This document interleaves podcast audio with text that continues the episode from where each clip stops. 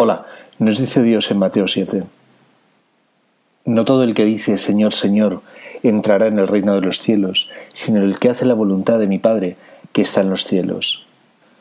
Los nacidos del agua por el bautismo y los nacidos del Espíritu, esos que aman y guardan la palabra de Dios, esos son los nacidos de nuevo, esos son los miembros del cuerpo de Cristo.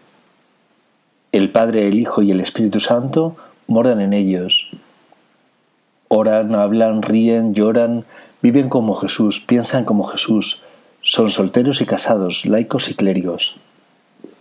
O llaman al bautismo del arrepentimiento y a la confesión de los pecados, como lo hizo Jesús. Han luchado por el reino de los cielos, han tenido hambre de Dios y han sido saciados. Se han encontrado a Dios dentro de ellos como premio. Pero ojo con esos que se santiguan y miran al cielo. Sabemos que no tienen a Dios, porque lo han perdido en su interior y por ello lo buscan fuera de ellos. Esos que han perdido la oración para que se salve toda la humanidad son esos mismos que pretenden entrar en el reino de Dios sin penitencia, con sus pecados, por su cara bonita. Esos que bendicen las rebeliones, las violencias y las guerras, y hasta bendicen los tanques que van a exterminar a la población. Esos son los impostores. Fingen seguir a Dios, pero verdaderamente odian a Dios, lo sabemos porque sus hechos son contrarios a la voluntad de Dios.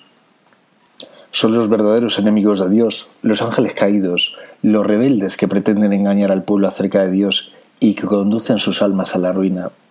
El que mata a su hermano, el que mata a su prójimo no ha visto ni ha conocido jamás a Dios. Luchad no contra vuestros hermanos, sino contra vosotros mismos y contra vuestra obstinación, por querer arreglar el mundo con violencia y venganza.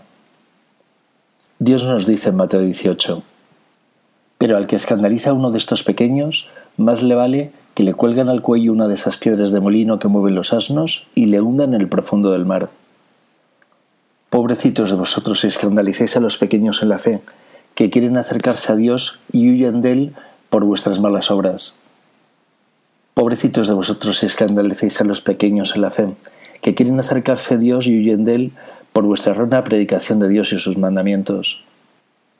Pobrecitos de vosotros si escandalicéis a los pequeños en la fe, que quieren acercarse a Dios y huyen de Él porque solo queréis que os sigan y adoren a vosotros. No hagáis tropezar a los pequeños en la fe, que buscan salvarse, con vuestras propias visiones equivocadas. Enviadles mejor al Evangelio de nuestro Señor, y el mismo Dios les dotará de unos oídos para entender. Si en el mundo no hubiera ni un solo justo cumpliendo la palabra de Dios, Siempre quedaría la Virgen sin pecado, y por ello la Virgen es el arca de la nueva y eterna alianza de Dios con los hombres. Ella es la que nos instruye y nos muestra que se puede caminar sin pecar contra Dios y las personas. Ella es la que nos conduce a su Hijo Jesús, la que nos invita a ser como ella y su Hijo. Descartad por favor cualquier manifestación de Jesús o la Virgen que nos predique el bautismo del arrepentimiento, la confesión de los pecados, el hambre por el reino de los cielos, el guardar y amar la palabra de Dios.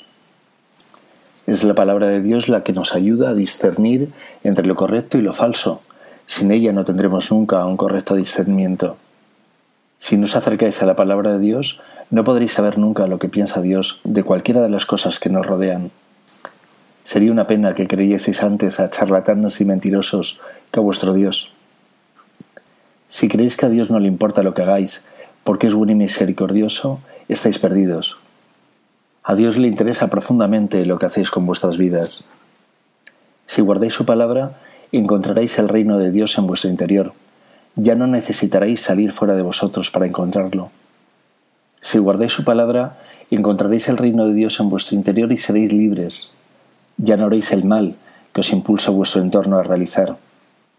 Nos dice Dios en Juan 8.